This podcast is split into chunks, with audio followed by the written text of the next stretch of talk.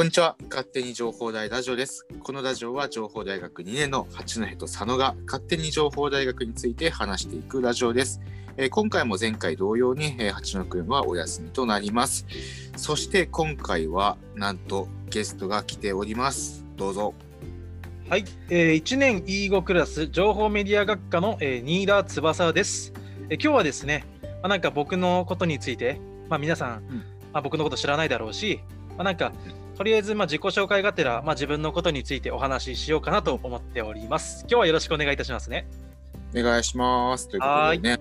どうでもいいけど英語僕も英語クラスなんだよ。あ そうだったんですか？E5 クラスに？うん。2年でも、あ、1年で E5 クラスだったってことですか？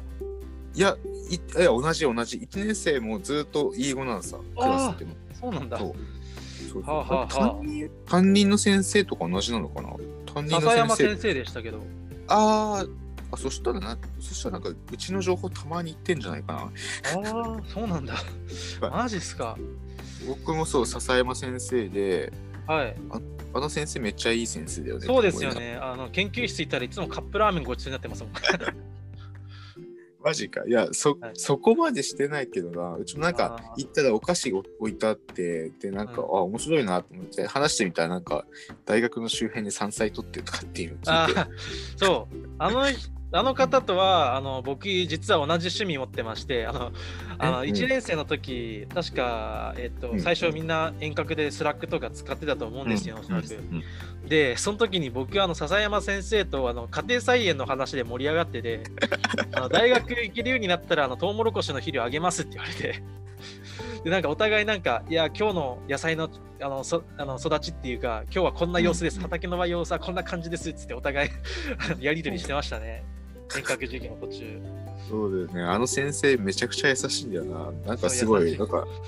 思わぬところでまさかの共通点がそう あったね。家庭菜園でね話がそう通じたというかそう。ぜひぜひね、あの、ちょっと、ちょっとね、場所がね、結構奥側にあって分かりにくいところがあるんだけど、ちょっとはい調べてみて行ってみるといいんじゃないかなと思います。すごい優しい先生なのでね。はいはい。それはいいとして、じゃあ今回、じゃあ新田くんがお話ししてくれるということで、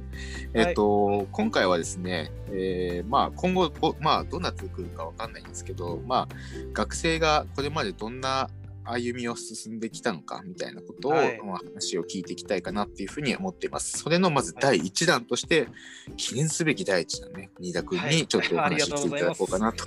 思います。じゃあ、はい、準備できましたでしょうか？はい、大丈夫ですうん。とりあえず。はい、わかりました。えーとりあえず先ほど僕も、ね、申したよ申したように、えーまあ、私の名前、新田翼です。よくあの洗いだとか字の 読み方が変だと変に読まれることが多いんですけども、まあ、とりあえず、まあ、私の自己紹介として、えー千歳市在住です。まあ、千歳生まれと言いたいところですが、本当は恵庭の産婦人科で生まれました。えーまあ、実家で、えー母と妹の3人暮らしです。でまあ、趣味は、えー主にお絵描き、写真撮影、映画鑑賞を主にしておりますが、まあ、他にも、まあ、釣りだとか、えー先ほど言った家庭菜園だとか、本当に多岐にわたります。で、実は1年間浪人して情報大に入っているので、まあ、同級生の1年生とは、まあ、1、2歳上かもしれません。で、えーアルバイトは、基本的に、えー今のところは IT ベンチャーに行っておりまして、でたまに、えー警備員をやっております。まあ、警備員といっても、あの、なんかナイトミュージアムで見るような警備員とかじゃなくて、もう道路に立って、なんか工事現場だとかで、まあ、赤い棒を振ってる人ですね、うんをやってます。まあ、特にこの警備員に関して今回触れる話題には結構大きく関わっていきます。で、まあ、将来は、まあ、イラストレーターか写真家、映像クリエイター、まあ、なんならこの3つ同時になってやりたいかなと考えております。そして、まあ、次、えーまあ、ここはスライドだったんで、まあ、本当はイラストここにスライドに乗っかってるんですけどね、まあ、とりあえず、後で、まあ、なんか僕のツイッターの ID、まあ、イラストの載せてるツイッターのアカウントがあるので、もしよければ見てください。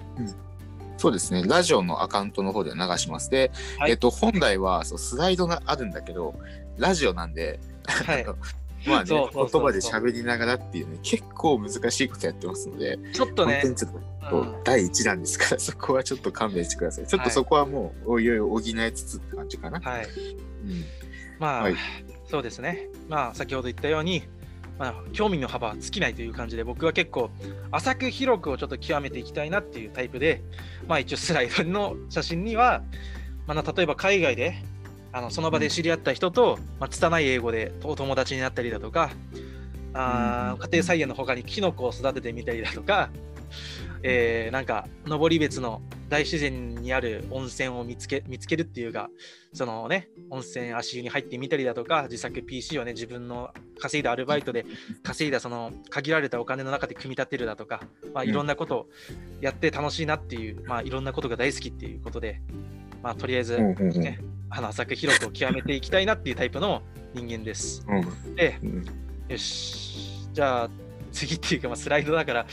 な、なんかすごく言いづらいけど、まあ、とりあえず今回の本題として、まあ、僕が浪人して、1年間浪人して、何を学んだかっていうことをちょっとまあ、言いたいんですよね、今回。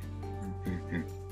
まあ、一応スライドの大見出しに、えー価値観を大きく変えられた浪人生活っていうふうにでっかく今書いてるんですよ。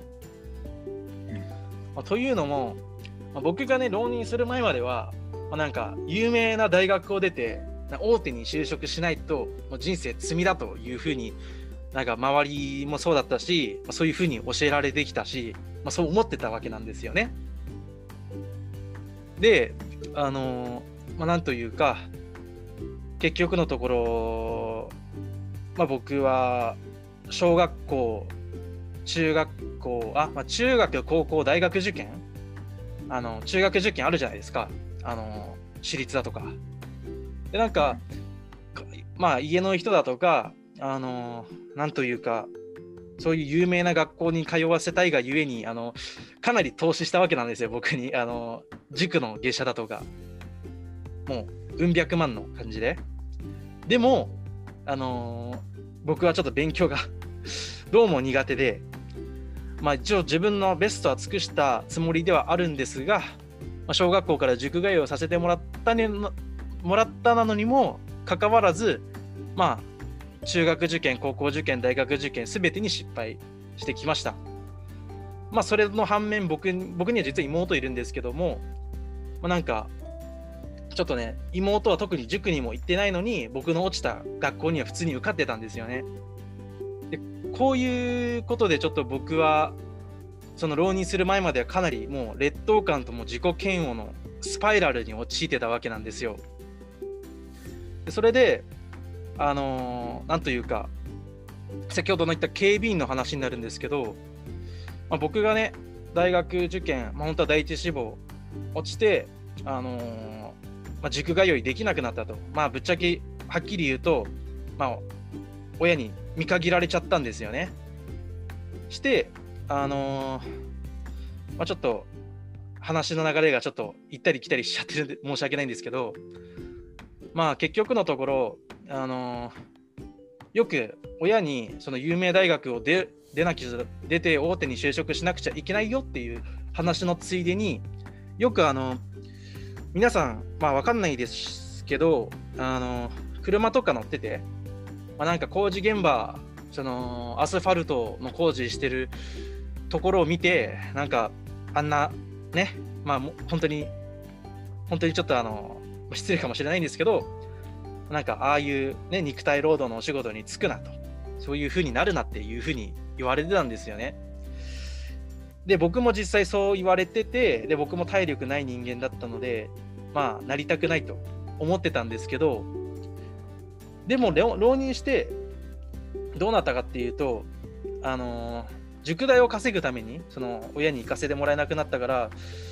あのちょうどそういう塾のお金も稼ぎつつ勉強の時間が確保できるのがちょっと警備員しかなくてそのね。だから要するにまあ大受験だとかでまあかなり自己嫌悪に陥ってる中あの自分が絶対にならないと決めてたあの警備員の仕事に就くっていうこの二重の苦というかでそんでもってあの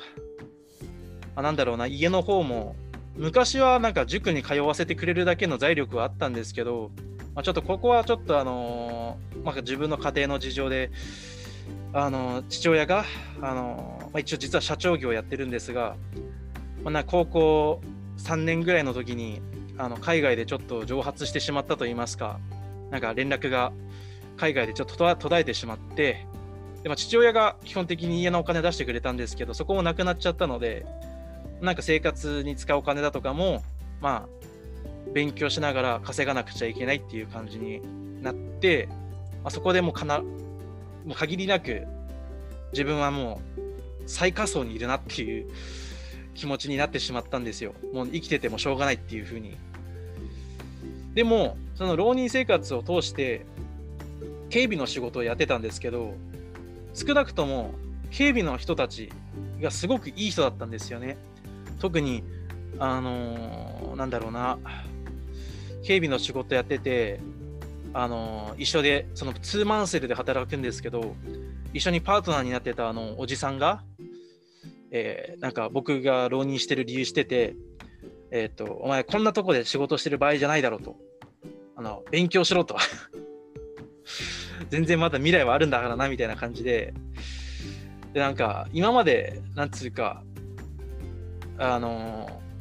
で、なんか俺らみたいな、まあ、底辺になるなと本人が言ってたんですけど、そんなことないと僕は思ったんですよね。僕はまあ前までそう思ってたんですけど、そのなんか勉強しろとか、なんか僕のこと背中を押してくれて、なんか、いやこんな素晴らしい人たちがね、中にいるのに、なんかこういうふうな、あのー、なんか、えーまあ、軽蔑の眼差しみたいな、向けられてるの、向けてた自分をちょっと恥じたというか、こんな素晴らしい人がいるのになという、まあ、価値観を変えられたっていうのもあるし、まあ、なんか浪人1年間、まあ、短いようで長い1年間なんですけど、まあ、その中でまあ SNS を通じて、まあ、中卒から起業して社長やってまあ幸せになってる人だとか、まあ、なんか自分の好きなことを極めておそらく、ね、このラジオ聴いてる特に絵を描いてる人では、まあ、何人か知っている知っているであろう有名人の同世代の人とも知り合って、まあ、なんか必ずしも何て言うかそういったあの道じゃなくても、まあ、生きていけるんだなっていう、あのー、ことを学んだんですよね。まあ、なんか、そうして、まあ、なんか、その1年間通して、まあ、周りに流されず、まあ、自分の意思を貫き通すことを学んだんですよ。まあ、その自分の意思を通すっていうのは、まあ、て言えばいいのかな。えー、っと、なん、なんて言えばいいかな。えー、っと、まあ、なんか、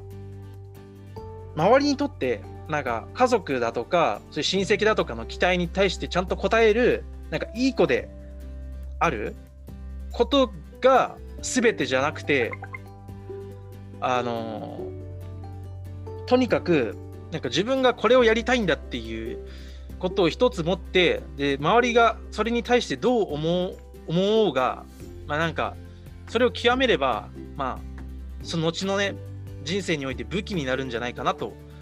思ったんですよね。なんか絵とか写真とか、人によってただの趣味だとか思う人もいるんだと思うんですよ。遊びだとかね。でもそれも本気で極めれば、まあなんかお仕事だとかにつながっていくんじゃないのかなっていう風なのを、まあ、この1年間で学んだかなっていうことですかね。でまあ一応とりあえず1年間浪人生活で学んだことはまあ多分多分というか言い切れてはいないと思うんですけどこれぐらいかなと。でまあやってみたいこととか目標 これからの、まあ、今までちょっと抑圧されてきた分ちょっとやりたいことがたくさんあってまあいろいろと 体が回らない感じがするんですがまあなんか一つはまず痩せることまあ僕ちょっと体型とかあの写真スライド載せられなかったんであれなんですけど結構 BMI がやばいらしいのでとにかく痩せること。であとは今登山してみたいだとか手書きのアニメだとか 3DCG を作ってみたいだとかあと何より英語ですかね。そう。先ほど海外で知り合った拙い英語を使って友達になったとか言ってたと思うんですけど、まあ、僕ねあのー英語は多少喋れても読み書きができないので、まあ、もちろん目標はなんか英検だとか TOEIC だとかを取れるよう頑張りたいっていうのと、あとまあ大学ね、大学在学中に絵と写真でそういうふうに収益を上げるっていう実績を作りたいっていうのだとか、まあ、一応ちょっと長々となっちゃうので、なっちゃうのでちょっと割愛しますが、まあ、こんなにやりたいことがありますよっていうのと、まあ、本当に最後に、本当最後の最後にちょっと僕の好きな映画からちょっとあのセリフを借りるんですが、え欠点を探すことばかりに必死になっているから本当のことが見えなくなるっていうあの、えー、ガタカっていう映画の、えー、僕の好きな映画の、まあ、セリフからちょっと引用させていただきました。まあ、以上ですがね、まあ、ちょっとすいません、長々と。ちょっと今はちょっと拙いかもしれないんですが、佐野さん。はい。ありがとうございました。はい、はい、ちょっとなんか、大丈夫でしたか？大丈夫でしたか？いや、全然、全然大丈夫です。そっかそっか。話を聞いてると、はい。まあ、浅く広くっていうのが一番最初にね、ちょっと言葉で言ってるけど、はい、それを最終的には本気を極めていくって、またこの途中同じ言葉借りるけど、うん、はい。どんどんどんどん目標に向かってやっていく。まずはじゃあ今の段階ちなみに今の段階ってどうなの、はい、今はまだ浅く広くっていう感じ？それとももう本気を極めるには近づいていったりしている今浅く広くで一部だけがくぼんで深くなってるって感じで、うん、であの将来的にはもちろんアンテナを広げるって意味で広く取ってその中で得意なのをもう深掘りしていくみたいな感じでいきたいかなって思ってます。えー、そっかそっか。そこの、そうだね、ターニングポイントみたいなところが、まあ、途中でね、話聞いてるとあったんだけど、なんか、えっ、ー、と、例えば同級生で、だけど、ね、なんかやってる、絵描いてる子とかね、話でしたけど、はいはい、そっか、ターニングポイント、それは何きっかけだったのかな？気づなんかいきなり気づいたのかな？それを見て。ああ、そのなんかどう、あのその絵で有名になってる、そのなんていうか、同世代と知り合ったとか、その中卒で、なんか社長になってる人と知り合ったきっかけだとか、そういうことじゃなくて。うん。あ、そうそうそう。知り合ったのはもう先ほどまあ言った SNS で、まあ、なんか、僕はなんかもう浪人して、もうとりあえずもうとことん失敗したんだから、失敗したんだからって言ったらあれなんですけど、なんかもう、これ、これぐらいもう失こんだけもうたくさん失敗していりゃ、なんかあの、多少なんか、あの例えばツイッターで急に声かけてもなんかあの、何のダメージもなくっていう、なんか人に迷惑かける旗迷惑なやつっぽいんですけど、単純になんか、単純にあのやらない後悔よりやる後悔っていうふうに僕はいつも思ってて、とりあえず、まあ、一声かけてみようと。とりあえずなんか、あの自分がこうしたいっていうふうに強く望んでたらなんか日々自分の行動がなんかそっちの方向に流れていく気がして、まあ、なんか自分が例えばさっき起業だとか言ってたと思うんですけど僕もなんかその当時別に人に出会わなくても起業にちょっと興味があったんですよね。まあ、父親がまあ社長だったっていうのもあったし、まあ、何より、まあ、自分に一人でなんか僕自分としてはなんか会社員としてなんか警備の仕事もやってた思ったのが、まあ、ちょっとどうしてもなんか団体として大人数で動くっていうのが僕昔から苦手で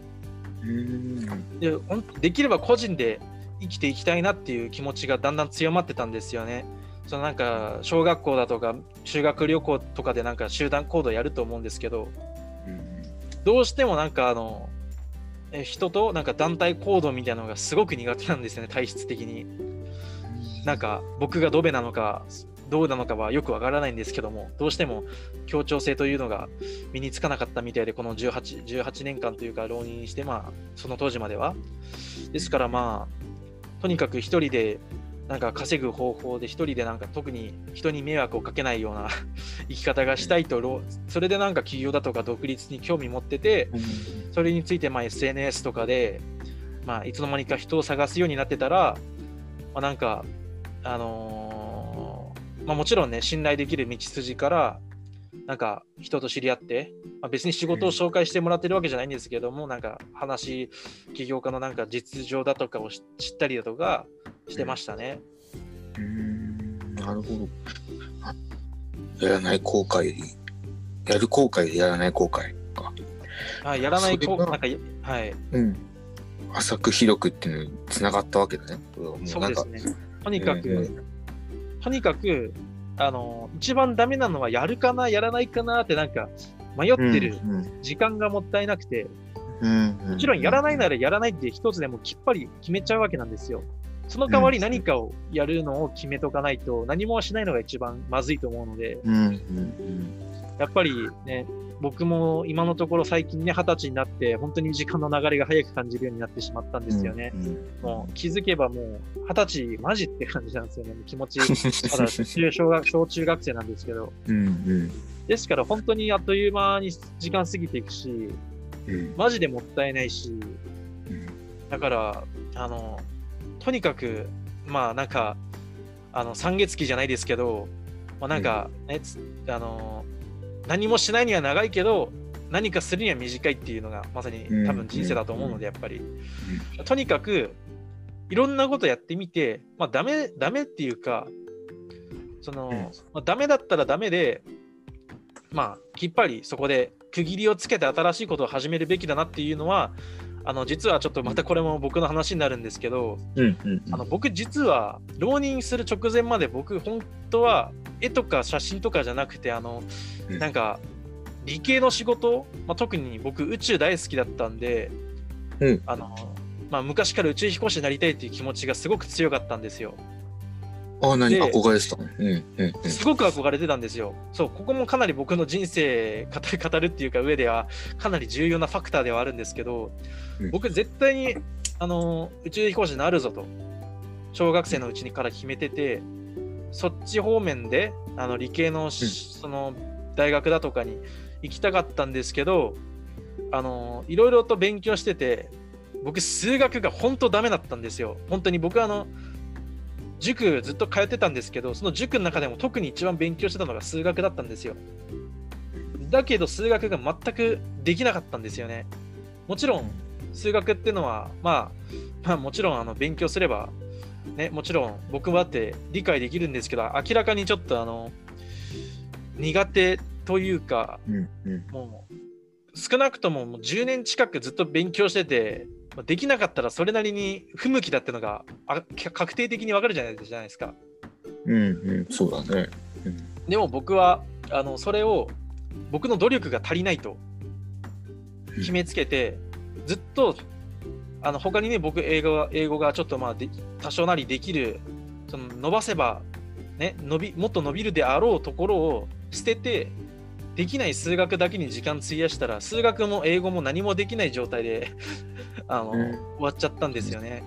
うん。だからでしかもあのなんなら高校3年生の時になるとぶっちゃけ本当に僕が宇宙飛行士になりたいかどうかに対してちょっと疑問を抱くようになってなんか、あの普通はみんな就職だとか、うん。なんかちゃんと現実的なって言い方変ですけどその自分の身の丈に合ったところに行くじゃないですか。うんう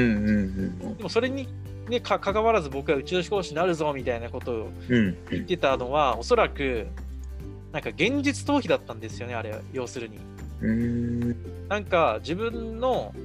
今ある自分が今立ってるあのー地点を見たくなくてうん。あのとにかく自分は宇宙飛行士になるぞだから他の仕事とか一切興味ないぞみたいな感じでとにかく現実から逃げまくってってまああのまあ逃げまくってた結果宇宙飛行士をずっと目指してるっていうまあなんかうん子供おじさんみたいな感じになっちゃってて、でまあ浪人してね、まあ、自分がそういう現実逃避の方便っていうか現実逃避するために宇宙飛行士を目指してたっていうこともあってかまあそういうのはもうやめようと思ってそのやめようと思ったのはタイミングはいつ頃だったの？まあ基本的には浪人してる最中でだんだん、うん。あのー気持ちが薄まったと言ったら変かもしれないんですけどあのあそうだあのその絵描きの友達とそのイラストで仕事してる友達と出会って、なんか僕あの本心ではあまり思ってなくても実は絵描きになりたいとかあったんですよね。でもさっきもなんか言ったように周りがなんか遊びだとか趣味だとか言うじゃないですかそういうのって。うんだからそうまあ僕もねなんかその絵とか写真はあくまで趣味であって仕事ではないみたいな感じに思ってたんですけどそれを友達に言ったらそれってちょっとその手の仕事してる人に失礼じゃないかって言われたんですよ。うん絵や写真で仕事してる人に対してその言い方は失礼なんじゃないかなって言われて確かになんかちゃんとそれも立派な職業じゃないかと。ちゃんとしちゃんとした、ね、れっきとした仕事でねあの周りが言うようななんかお役所仕事こそが何かちゃんとした職業なんだみたいなそんな古い考え方に僕はいつまでもとらわれてたわけなんですよね。そうだからもうあの素直になろうとなんか変なプライドだとかなんか固定概念だとかを捨てて本当に自分があのなんか自分に嘘をつかない方向でその宇宙飛行士だとか完全にもうじ自己暗示なんであれは。なんか俺は俺は宇宙飛行士になりたいんだっつって俺は数学が大好きなんだって俺は数学をやるために生まれてきたんだみたいなそんな考え方じゃなくてもうなんか自分が自然になんかこっちやってて楽しいなだとかそういうのをやってて楽しいなって思うのを極めていこうかなっていうふうに思ったわけで思ったわけなんですよね。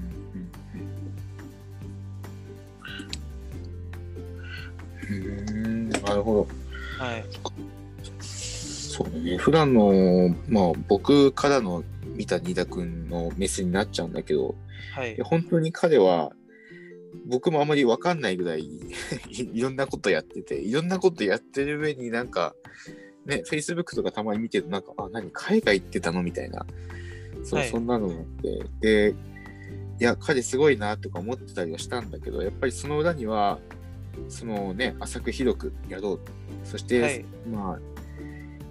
どんどんやっていこうっていう姿、はい。そこがあったのかなっていうふうに感じました。まあそうですね。あのーいろんなことをまあなんていうかそうですね。とにかく、まあ、なんだかんだ浪人する前からいろんなことを手出してた感じはしたんですよね。なんかうんうんとにかくなんか海外行ったのは浪人前。浪人前ですね。たあの多分タイのことの話してるんですかね。えー、それはなんかきっかけがあった？学校それはかなんか？うん。あの僕が以前所属してたあの千歳航空少年団っていうとこでうん。なんか僕あのそれ入ったのがもうなんか宇宙飛行士になるにはパイロット飛行機パイロットが一番最短だよっていうのを知ったから、まあ、実際僕名前翼だし空に興味があったから、まあ、そこで航空少年団入って、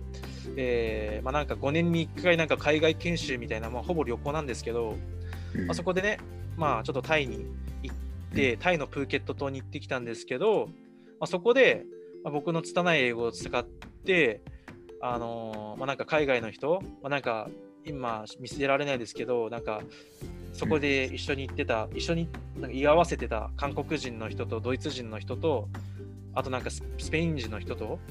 うん。まあ、なんかちょっと軽く英語でおしゃべりできたりとかしてましたし、うん。あと航空少年団なんで、何人か、まあ、同世代の、まあ、こ未成年というか、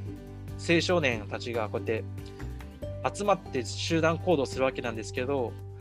何人か集まって、なんか移動するときとかに、なんかやっぱり英語喋れてると、喋れてると、自然となんかいつの間にか通訳役やらされてたりとか、はい、してましたね。で、まあなんか、一応航空少年団で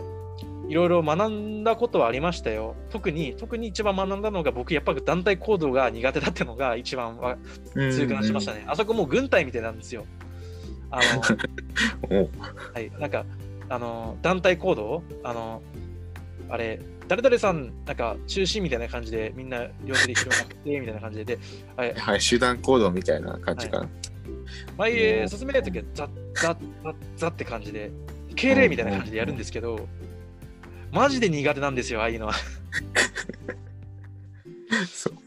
マジで、なんか、だ第何々班みたいな、第何々班は何々にやってくださいみたいな。で、誰々は誰々をやってくださいって指示受けるじゃないですか。うん俺そこでもう指示がなんかもう聞き分けられなくて、誰が誰やるのか分からなくて人に聞いちゃいますし、で何より、あの、普通に、あそこ階級があるんですよね、航空少年団。あのええうんうんうん。なんかあの肩の、肩につけるなんか階級章みたいな。は3本線の人だとか、2本線の人だとか。あ。うん。で、大体、あの、あれは真面目にやってれば、年齢ごとに、あの、なんかシニア班だとか、ジュニア班だとかあるんですよ。で、うんうんまあ、大体高校生とかになってくると幹部団員っていう風なあの幹部になれるんですけど、俺だけはずっとしあのシニア班止まりなんですよ。周りは2個下とかばっかしで、うん俺だけ1人だけでかいやつがいて、うんうん、恥ずかしくて恥ずかしくて、いてらんなくなりましたね。本当にじゃあ団体行動難しい無理だったのか。まあそうですね、外れもんでしたね、小中学生の時も。もうとにかく、うんうんでもなんか目立ちたがり屋なところあって、うんあの無駄にリーダー役とか買って出たりとかして、うんうん大体失敗するんですよね。目立ちたがり屋だから、あえてバカなことをして注目、僕はやっぱり人と違って頭も良くなかったし、運動もできないから、全然目立てないんですよ。だから、あえてなんか、わざと失敗して、なんか、あの注目されてたりとか、よくしてましたね、なんか。うんうんうんまあ、そうだな。なんかさっき言いたかったことを一瞬思い出してすぐ忘れちゃったな、なんか。なんだったっけ？あーさっきの航空少年団じゃないし、タイの話じゃないし、やべえ、忘れた。あとか。話、まあ、ちょちょこっとじゃあ戻すと、まあ、はい。さっき話してたのは、まあ、数学がダメだったって話があって、そこからね数学の勉強をずっとやってきたけどそうすると逆にその他のものができなくなっちゃった、ーそうですね。ね他のことよりも苦手な方向に注力した結果がそうなりましたね。うんうんいやー、そうですね。あでもね。うん。えちなみにだけど、はい、情報大に入った理由は何なの？あ。なんかまあ数学がねまあよく一はい般的には情報大っていうとなんか情報系だから数学なのかなとかねプログラミングとかっていうのはあったりするけどえっとですね、まあなんかあまりなんか他の大学の名前ここで出していいのかちょっと不安なんですけど、うん別にいいと思うよ。いいですか？あの、もともと僕、じょあの、まあ、志望校な、どっから始めたらいいものか、中学生の時は俺、京都大学に行きてえとか言ってたんですよね。うんうんうんうん。で、そこから高校生に上がって北大に行きてえってなって、で北大から高3になってくると千歳鍵大に行きてえってなって、まあ、だんだんまあハードルが下がってって、うんうん、で、俺としてはもう本当は京大に行きたかったのにって思いつつもハードルを下げて千歳鍵大だったんですけどそのハードルを下げたそこにも落ちたんですよね。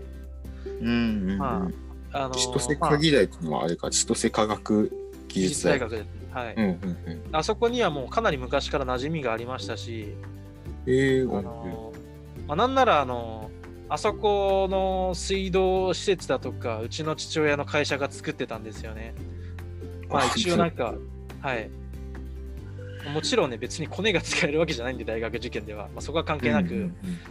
うんなんか、あのー昔から小学校、中学、高校となんかオープンキャンパスなり、なんか行ってたんですけど、まあいろいろとね、あのーまあ、まあ、ちょっと言い訳っぽいこと言うと、あのその年僕が受けたの公立化になったんで、クソ倍率上がってたんですよね。はいはいはい。うん。うん10倍だったんで。で、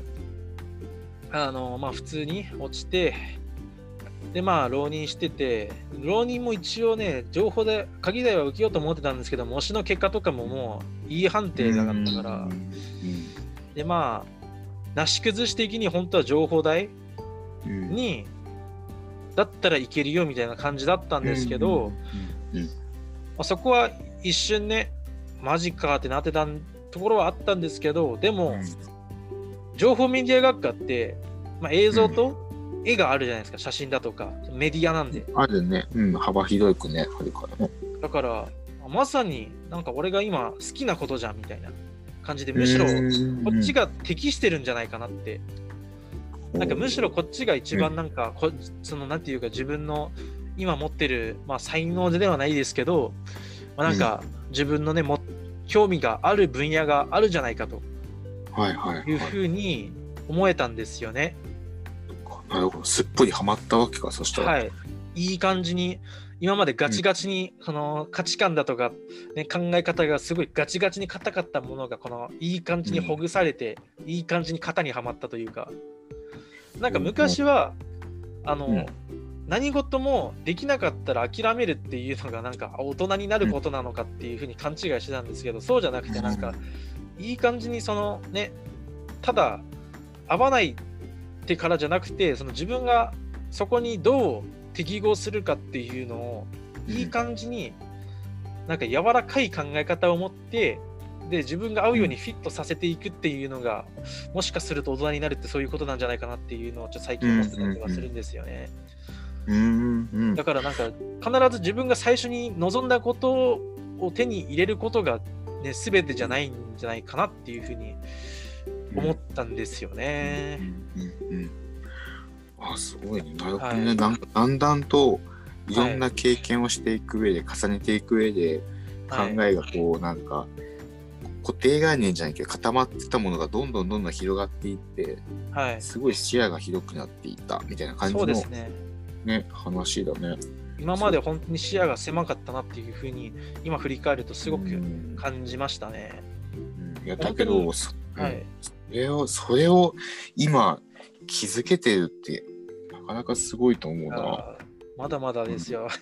その警備員だとかもうん本当に僕が絶対にならないって思ってた仕事なんですよ。僕が数ある仕事の中で一番ならないと思ってた仕事に就いたわけなんで、うんだからこそそ、はい、今思えばこのなんか逆境にむしろ感謝してるというか、うんうんうん。何やるか分かんないもんね、人生ね、本当に、ね。そうですね。2点3点しますし、うん、いや、僕も、まあ、アルバイトの話で言うと、もうほぼ同じようなことがあって、はい、えっ、と、僕、客室清掃をやってたんだけど、客室清掃ってすっごい体力勝負で、はい、すっごい大変なの。はい、で、絶対こんなのやんない。いくら給料が高かろうと、僕、あの、皮膚、皮膚が弱いもんだから、シーツのこすれとかで、ちょっと血出ちゃったりとかって、全然稀にあよくある話で。で、やんないだろうなって思ってたことに対して、なぜかそこを気づいたらやってて、でも逆にそれが今となってはいい経験となってたりするから、はい、本当に人生って、まだ僕たちそれぞれ20代でさ、ね、はい、20年しか生きてないけど、本当に何やるかわかんないよね。はい。まあ、なんかその先ほどもね、あのそのシーツだとか、その仕事で大変なことだとか、もう警備だとか、特にあのうん僕、暑がりで、あのうんこの前のプロジェクトとかでも僕、半袖で出たじゃないですか。そういや、あのね、聞いてください、これ皆さん。あの、すごいんですよ、彼。あのね、普通に雪とか降るよっていう時期に、彼、普通に半袖で来るんですよ。僕はもう着込んでね、きちんとあったかいものを着込んだ上でさらにジャンバーを着てややってたのに、彼は、あの、半袖でやってたんですよ。すごいっすよ、彼。本当に。まあちょっとね暑いよね。うん、どうぞ、お願いします。まあはい。脂肪で覆われてるんでっていうのがあるんですけど、まあ、ともかく僕は暑がりなわけなんですよ。うんうん本当にもう、それなのにもう、警備の仕事なんて、ヘルメット、手袋、今の時期マスク、長袖、長ズボン履いて、もう30度以上あるアスファルトの上に8時間立ち続けるんですからね。うわーマジでうんうん。あの、もう一時期その時なんか僕なんでこんな仕事やってんだろうと、あの、ただただ説教されてないのになんか泣き始めちゃった時もあって、うんうんうん。そのなんかその自分のね、プライドっていうか、俺こんなし、こんなはずじゃないのにっていう風な思いと、この暑暑苦しい中でも、うん。なんか、あの、その泣いちゃってたんですけど、あの、その時に、その僕のさっき言った、あの、こんな仕事やってる暇があったら勉強しろと、なんか、立ってる間も何もない時間は、あの、英単語帳開けとか言ってた人がいたんですよ、警備の中に。何人か。でその人に、お前何泣いてんだよと言われて、あの、うん。あの、今とにかく歯食いしばって、あの、とりあえず、もう耐えろと。うわいい人だなうんで、なんか、なんて言ってたっけ？あの、今とりあえず泣いてても、なんていうか、とにかく前に進み続けるみたいな。うんなんかと、とりあえずなんか、あの、なんか人生泣き笑いなんだからみたいなこと言ってたんですよね。もうめちゃくちゃいい人じゃん そういう人 だから本当にめちゃくちゃいい仕事に就いたなと。まあね、人に恵まれてたなって思いますね。いや、あ要するに。言いたかったこととしてはおそらく、うんあのなんていうかまあなんか何かを目指す上で多分泣くこととか大変なこととか多分たくさんあると思うんですよ。うんうんそこでめげずに、まあ、なんかね、まあ、泣きながらもなんていうか泣きべそかきながら前に進むっていうことを言いたかったんじゃないですかねそのうんうんうん。はいでもね、そう。泥臭い仕事をしてうんうんうんうん。かそれがでも、今の新田君のどこかの何かしらにね、動力になってるわけなんだもんね。そうですね。とにかくなんか、そうですね、本当に、まあもちろんね、警備の仕事もそうですし、うんうんまあなんか、あのね、SNS でなんかまあ、いろんなお話だとか、その、うん。僕のことを、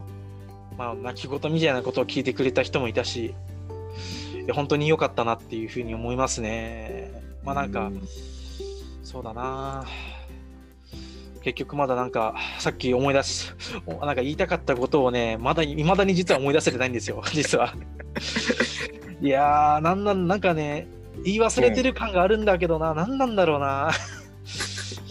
ええ、もうしたらまた出ますか、ラジオ。ー、ね。いやーなんか同じ話するのもなんか なんかなんか嫌だな、なんか嫌だなっていうのもあれだけど。えっと、うちょっと台本をちょっと見直してみよう。俺台本全然読んでないけど。台ああ、本をもう全然、全然、全然いいですよ。えーじゃあ、いや、その間つなぎますか。いやお、ね、新田君、はい。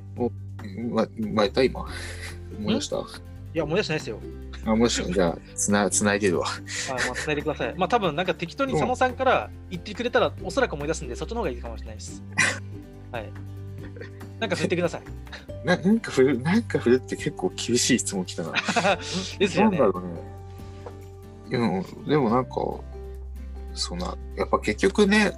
どこか活動的にやってる人とか見てると、い、や、なんでこの人はこんなに動けるんだろうとかって思うこともやっぱり多いと思うんだよね。なかなか自分がはい、動けなかったりする上にね、いますからね、全然。うんでいやできる人はそうやって言うんだよみんな。そうまあできる人ははいそうやって言うんだけど、できない人から見ると逆にそれがなんか逆に歯車を狂わせてしまったりとかっていう時もあるけど逆にかね、はい。こういういろんなこういうこうこういうことがあってエピソードを聞いてるとあ、はいこういうことがあったから今こうやって動く動いたりしてるんだなっていうのがつながるから、はい。やっぱりどこかで一回自分のなんだろうなこれまでのやってきたこととか経験してきたことを振り返ると、はい、どっかに何かしらのきっかけがあったりするよね。まあそうですね。まあなんか結局のところなんか、あのーそうやってなんか自分はなんか他の人と比べてなんか何々してないっていうふうに思って、なんかそうそういうところで劣等感を感じちゃうところもあるかもしれないんですけど、なんていうか、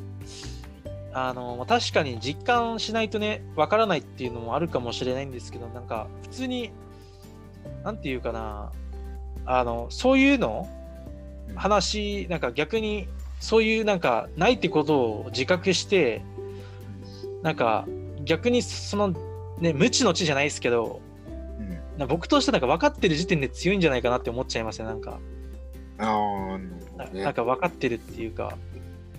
で、そうだよね。あと、申し訳ないんですけど、あ、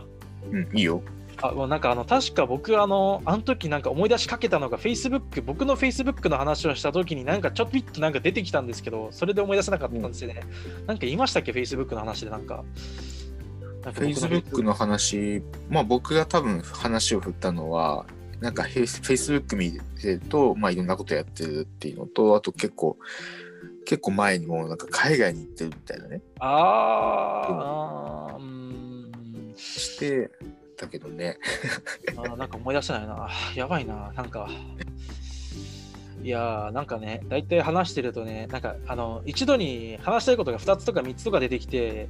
そのうち1つ選んだら、そのなんか、後でまた話そうかなって取っといたやつを忘れるんですよね。うん。いや、あれあるあるよ、それは結構人はね。そう、だから、そうだな、お絵描き、家庭菜園、キノコ育て、あープロフィール、えー実家と母と妹の3人暮らし、猫は2匹、1匹あー、違う、猫と犬1匹、あー映画鑑賞でしょ？あーそうだな。あ、せっかくなら、僕の趣味の映画鑑賞で、あのぜひ、このラジオ聞いてる人にめっちゃおすすめしたい映画があるんですよね。おうおういいじゃん、いいじゃん。あの特に大学生であれば見てほしいのが、まあ、僕あの3つぐらいあの好きな映画がね好きな映画何って言われたら3つぐらい言うんですけどそのうちの1つで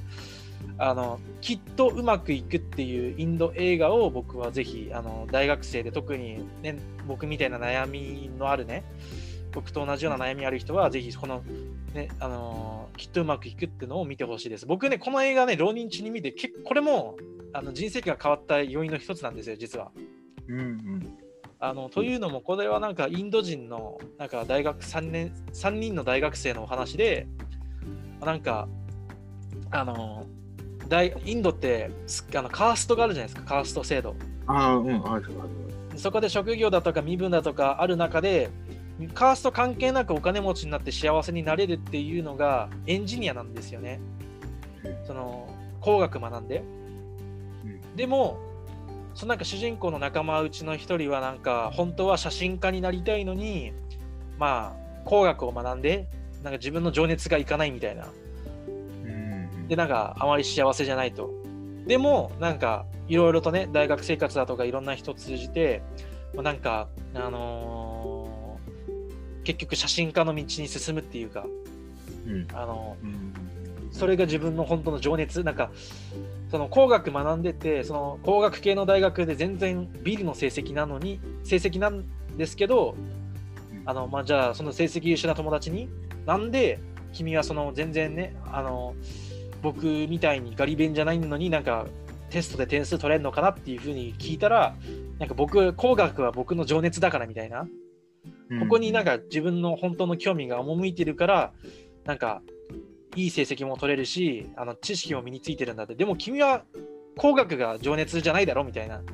そっちにほ、あの本当は興味がいってないでしょみたいな。本当に自分の好きな方向に行けば、あの自然と成功はおのずとついてくるもんだよみたいな話を、まあ、映画の中でもかなりか、あのはしょっていったらそうなるんですよね。うんうんまあ本当3時間今日の長い映画なんですけど、これは本当に見て損はない映画だと思います。面白いし。うんなるほどね。なんかすごい話を聞けてると、はい、まさに新田君と同じような、ね、自分のやりたいことをやっていくみたいなはい。話につながるんだね。はいうん。あまりなんかそのね、うん、その、あまりガチガチにならずにっていうか、うんうんもうちょっと柔らかい考え方を持とうぜみたいな。うん。うんうんうん。だから、まあ、ぜひぜひ、まあなんか見てほしいですし、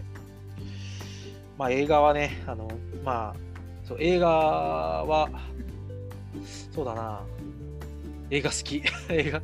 あ、なるほど。映画も好きな。けじゃ結構見るんだね、映画は。が、まあネットフリとか、あとはまあ、うんうんうんあの昔ね、あの CS 放送とかで映画チャンネルだとかでよく見てましたけどね。うん。まあ、あの、そうですね。まあ、イラストだとか、映画とか写真とか、まあ、共通してなんか、なんつうか、画面だとか、ビジュアルだから、なんかそこら辺結構共通してるんですよね。なんか写真だとか映画とか参考にしてたりとか、もう絵もそうですね。絵もなんか映画を参考にしてる場面とか結構ありますね。うん。うんそうだなうんうんうん。いろんなきっかけにつながってくるわけだ。そうですね。うん、思い出せた？いやー、まあまあなんかね、なんか思い出せないことは分かってるのに、もうなんか思い出せないんですよ、あるよね。なんかよ、ねそういうことねもう。とにかく、まあなんか、まあ、本当これ最後に僕、あの昨日ちょっと編集して、あのうん。自分の好きなね、あの映画のセリフを、うん。まあ、行ったんですけど、本当はね、これ変える前まではね、なんか、あの趣味を共有したい人とか、なんかニッチな趣味を持ってて、なんかあまり人とね、なんか同志がいないだとか、そういう人がいたら、なんか俺に声かけてくれると、もしかするとハマるかもしれないよっていう話だけを、ね、本当は書いてたんですけど、うん。なんかいたらぜひぜひ、なんか、僕ね、最近あの、あれ、なんか、ああなあ無線になんか興味持ってるんで、今。なんか無線通信というか、モールス信号を出すやつ。はいはい。情報大ってもともと無線通信の専門学校だったじゃないですか、松尾さんが作ってた。うんうんうん。それだからなんか大学になんか無線、アマチュア無線の機械とかないのかなって思ってるんですよね、なんか。あー、なんか先生でいなかったっけ？まあ、なんかちょっと気になりますけどね。まあ、なんかようなするけどな。なんか PPP ってやってなんか、あのそこでなんか見知らぬ場所の見知らぬ人となんか小1時間ちょっと会話をして、はい、なんかね PP 音だけでなんか会話するだとかなんかちょっとロマンあるなとは思いつつもなんかちょびっと、ね、あるよね。うん、はい、なんか こう P, P の長さでこう文字、はい、文字メッセージが変わるんだよね。はい、SOS だけならなんかわかるんですよね。ああ、SOS。トントン、ツーツーツー、トントントンね。えー、なるほど。今、あれですよね。これ聞いてる方、ね、何かあった時、その暗号で送ってください。解読するのにちょっと時間かかりそうだな。あ、そうだな。なんかやりたい。いやいやいや。でもね、情報代は何でもやろうと思えばできる環境が整ってるからね。本当ですよね。いや、そこマジですごいと思いますよ。本当に。そう、なんか、はい、先生との距離近いっていうのがまずいいかもしれないね、なんか、やる上で。近いっす、マジで。なんか僕は最近、うん、いいよいいよ。あの、はい、なんかつながったな、なんか点と点がつながったなっていうことがあったんですけど、うん、あの、なんか、とある、まあ、名前、先生、具体的な名前っていうのか分かんないんですけど、あの、なんかゲームの先生で、あの、カレンダー、ウォーゲーミングジャパンってなんかあの、ワールドオブ・オブ・タンクスとかなんか戦争ゲームのなんか、になんか、ゲーム会社とその大学の先生がつながってってそのゲーム会社からカレンダーもらったってでいるいる人いないっていう風なのをこの前グループに投げられてて、ウォーゲーミングジャパンって僕実はちょっとあのつながり昔あってつながりでもないんですけど、あのなんていうか中学生の頃そこのなんかウォーゲーミングジャパンが主催する北海道でのなんかあのオフラインイベントっていうのに、あの参加してたりだとかあとなんかあのー、なんだろうな。あのー、ワールド・オブ・ウォーシップスってなんかあの戦車じゃなくて次は軍艦をなんか使って戦うゲームなんですけど、これのリリース前になんかベータプレイテストみたいな、うんうん、これに僕ちょっと実はまあ参加って言っていいのか分かんないんですけど、なんか、あのー、ベータプレイの参加権みたいなので、なんか、あのー、参加させてもらったりだとか、うん、あと、まあ、これは全然関係ないかもしれないですけど、うん、あの、なんかニコニコ生放送で、ウォーゲーミングスジャパンの公式のニコニコ生配信で、なんか、ツイッターでハッシュタグつけてなんかコメントしてくれたなんかたった2名になんかポスターみたいな額縁ポスターをプレゼントしますっていうのに僕当たりました。なんか3回ぐらい、3つぐらいつながりあって、なんか、えー、ちなみにゲームは好きなの？そのあぶっちゃけ僕結構あのいろんなものにはまりやすい反面、うん、結構すぐ飽きるんですよね。だから今のところ僕実はあまりゲームにあまりそんなに興味がないって言ったら嘘になりますね。うんうん、僕はあの実はお金貯めて、プレイステーション5を買うためにお金貯めてるんで。おそうなんだ。そう。あの 僕ね、もともと家がゲームやっちゃいけないような家だったんですよね。ええー、うんうん。かなり厳しかったんですよ、昔から。うん。まあ、隠れてちょびっとやってたぐらいなんですけど、だから、うん、だから本当に僕ゲームとか全然よくわかんなくて、最近になって、あのゲーム実況とかの動画を見てやりたいなっていうふうに思い立ったわけなんですよ。うんうん、でまあ、あのー、あとは、まあ、ちょっとゲーム実況だとかも僕やってみたいなと思い思ってるとこなんですよね、実は。え、そうなの？はい。なんかゲーム実況なゲーム実況。ちなみに何の件ですか？そうまだ決ま今のところは、うん、あの、ゴースト・オブ・ツシマってあの、はいはいはいはい。侍のゲームみたいな。一回僕が情報台でプレイステーション5を情報台に直接カバンに入れて持ってきた先輩がいて、その人にちょっと遊ばせてもらったんですよ、G スタジオの中で。めっちゃ面白くて、なんか俺こういう系統のゲームなんかは、てか僕今までやったことがあるゲームが FPS ゲームでなんか10、一人称でバババってやるやつ、うんあれぐ。らいしかやったことなくて、もうなんか逆に新鮮だったんですよね、もう。うんだからなんか、あとはパズルゲーぐらいですかね。でも本当にそれぐらいしかもうレパートリーがないもんでしたから、だからなんか、うん。それやってみて、あとまあ僕もね、なんか、喋るのが好きだし、うんうん あと目立ちたがり屋な性格も相まってか、うん。まあ今まで僕ゲームやんなかった代わりにゲーム実況を見てきたわけじゃないですか。うんうんうん。だからちょっとやってみたいなっていう気持ちで、今、その。うんはい。とりあえず道具を揃えるのに今はちょっとお金をかけてますね、今のところ。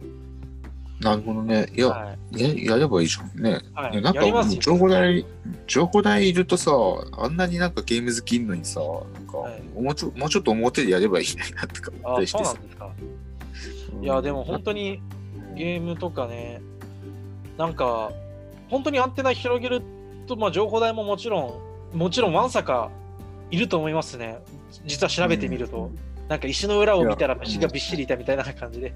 そうそうそうそう。いや、なんか。うん。あの僕が今勤めてる IT ベンチャーもあの非常勤というか非常勤って先生みたいだけどなんか、あのリモートであの常に会社になんかうちのベンベンチャー企業って常に在住してあの常駐常駐してる社員というか働いてる人がまあ45人程度しかいなくて、うんえーあとはなんかもっといるんですけど遠隔で働いてたりだとかもう中にはもうウクライナ海外ウクライナからも働いてる人もいるんですよね。えー、その中になんかプロゲーマーの人もいるらしいんですよ。e スポーツの。うん。でなんか、えー、すげえってなって、なんか、まさか、俺、大学の中でしかそういう e スポーツ関係ある人いないのかなって思ったら、意外と外部にいたもんでしたね、なんか。あ、そうだよね。いや学外今はにいたんね、ですよね。結構いるだか。意外と意外と、もう、なんか、本当に思いもよらないところに、チャンスって転がってる、チャンスというか、まあ、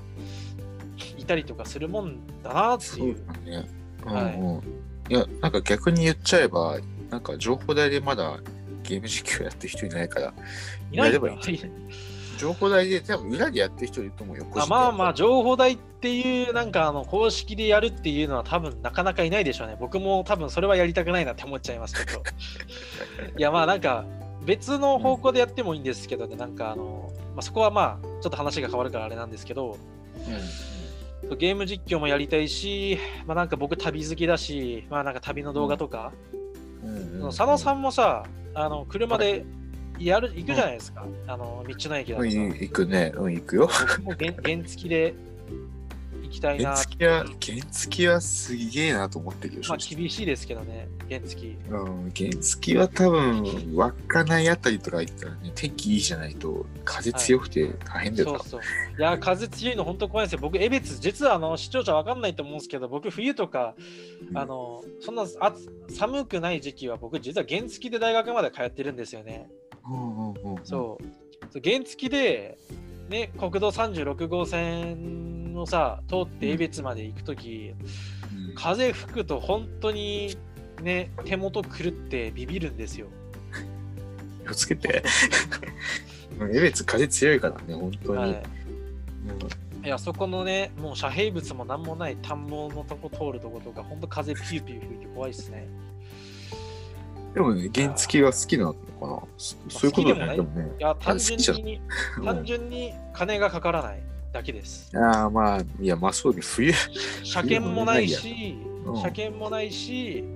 なんかね、燃費もいいし、うん。あの、免許取るのも安い。いや、まあね、まあね、そうだけどね。免許たったの1万で取れる、あーガソリンも、あの、大学まで行確かあの満タンで3往復ぐらいできるんですよ、原付。いいよ3往復してガソリン満タンにすると、確か300円ぐらいしかかかんない。はあはあはあ。で、車検もかかんない。うん。車検もない。うん。からとにかくコスパは最強みたいな。ほどね。そっかそっか、いろんなね、ことをやって、乗ったりしてみて、いろんなね、趣味がある中で、はい。結構、ね、海外ね、うん行きたいな、海外。海外。海外ね、海外今ね、ちょっとね、状況が状況だしね。はい、もう本当ですよ。なんかこの前、あのーなんだろう、うん情報台というか、あのーその飲食店プロジェクトで三好さん、僕本当は三好さんともっと喋りたかったんですけど、うんあのロシアのお話してて、僕あのロシアのシビリア鉄道乗りたいんですよって言ったら、僕乗ったことあるよって言って、えー、いいなーっつって、そうなんだ。はい、そうなんだ。1, 週間列車に乗りっぱなしみたいな。えーそうかロシアでね、ロシアを横にもう横断というか、列車で。うんいい憧れてんだ、なんか。はい、旅に憧れてるわけだ。そうですね。だからもうなんか仕事とかも、なんかさっき一人でできるって言ったんですけども、遠く離れて場所も選ばないような仕事がいいなとか思っちゃったりとかするんですよね。うん。ななんるほどねか旅を。しながら、なんか、世界を放ろうとするわけじゃないですけど、うん。なんか多分これ今、あ、思い出したかもしれない。いや。うんいや、本当にちょっとめっちゃ戻るかもしれないんですけど、なんかいろいろやってるとか言ったじゃないですか。うんうんまあ、その人生は一度きりだとか、うん。なんかそう、うん。あのとにかく僕はなんか知らないことはちょっと損だと思っちゃうんですよね。あの、うんうんとにかく、ね、一生、一度しかないね、人生でなんか、とにかくできる限りのことを知りたい、体験したいっていう気持ちが僕は強くて、だからもう、僕、俺なんか僕にはまだまだ、例えばなんだろうな、見るべき景色があって、知るべき食べ物の味があって、解くべき問題があるんじゃないかなって思ってますね。うん。その人生において。まだまだ、ね、隠されてるっていうか、あはいはのね、まだまだあるんじゃないかなっていう、あの、い。うんまだまだ。退退屈させない何かがあるんじゃないかなっていう、僕結構あのすぐ退屈、退屈っていうか、うん退屈が嫌いなんですけどね。うんうん。そうだね、さっきね、言ったけどね。そっか、そしたらまだまだこれからだということですね。はい。うん。なるほど。僕もなんかね、その、知るべき食べ物の味があるとか、なんか、かっこつけて言いましたけど、まあなんか僕はあの結構、あの変な食べ物というか珍しい食べ物とかを結構進んで食べる人間なので、うん。芋虫とか食べたことあるんでもうえ あのなんかココナッツワームっていう白いなんかテレビとかでなんか一滴とかで見るようなうんうんうん。なんかあのカブトムシの芋幼虫のちょっと短いバージョンを普通に焼いただけのやつを食べたことありましたね。なんかうん苦かったなっていう感じですけど、なんかね、とにかく好奇心旺盛にやってたらね、面白いっていうか、うん。人によってはね、なんか子供っぽいだとかさ、言われるんですよ、うん。妹とかに。なんかいろんなこと俺やろうとしたくて。なんちゃん、その子供っぽいことやめてよみたいな。ガキンチョっぽいよみたいな。うんうんまあ僕はいつまでもちょっと精神年齢はちょっと子供のままなんで、ちょっと。はい。うんいやいやいや、でもね、いろんなことにチャレンジしてるわけだからね。はい。で、どんどんどんどん新たなことにね、チャレンジしていって、いろんなことやって、やっていく姿、ね、これ結構でも話聞けてよかったんじゃないかな、聞いてる人も。はい。うんまあちょっとねなんか、長々と、すみません、なんか。いや、いえいえいえ、ね、これからの新田君の活躍に交互期待ということで、はい。ねっていうか、人いたいやね、いろんなことに挑戦していく新田君のね、は姿が、はね、見れたらいいですねっていうところでですね、ちょっと今、ズームでやってて、実は一人、あの、いましてですね、モリリ気づいたーが今。今気づいたよさりげ。なくチャットでやっていて、頑張れっていうふうにね、メッセージを送ってくれていますね。はい新田君、いはいはいろんな人にね、応援されてるからね、頑張ってね、はいぜひね。はい。はい、ということで、じゃあ、新田君、今日はありがとうございました。はい、ありがとうございました。はい、どうもということで、ね、今後もこんな感じでね、出てくるかもしれないですし、また何かあったら、あの、メッセージ、あのー送ってくれてもいいですし、僕の勝手に情報ラジオの方で、新田君の、なんか、SNS かなんか流していいのであれば流すので、はい、流し、はい。はいそこから新田君にアポを取るなりね、一緒にやりたいことがあったら、ね、声かけてみてください。ということで、今回はこの辺で終わりたいなと思います。また次回の勝手に情報大ラジオでお会いしましょう。じゃあね。じゃあ。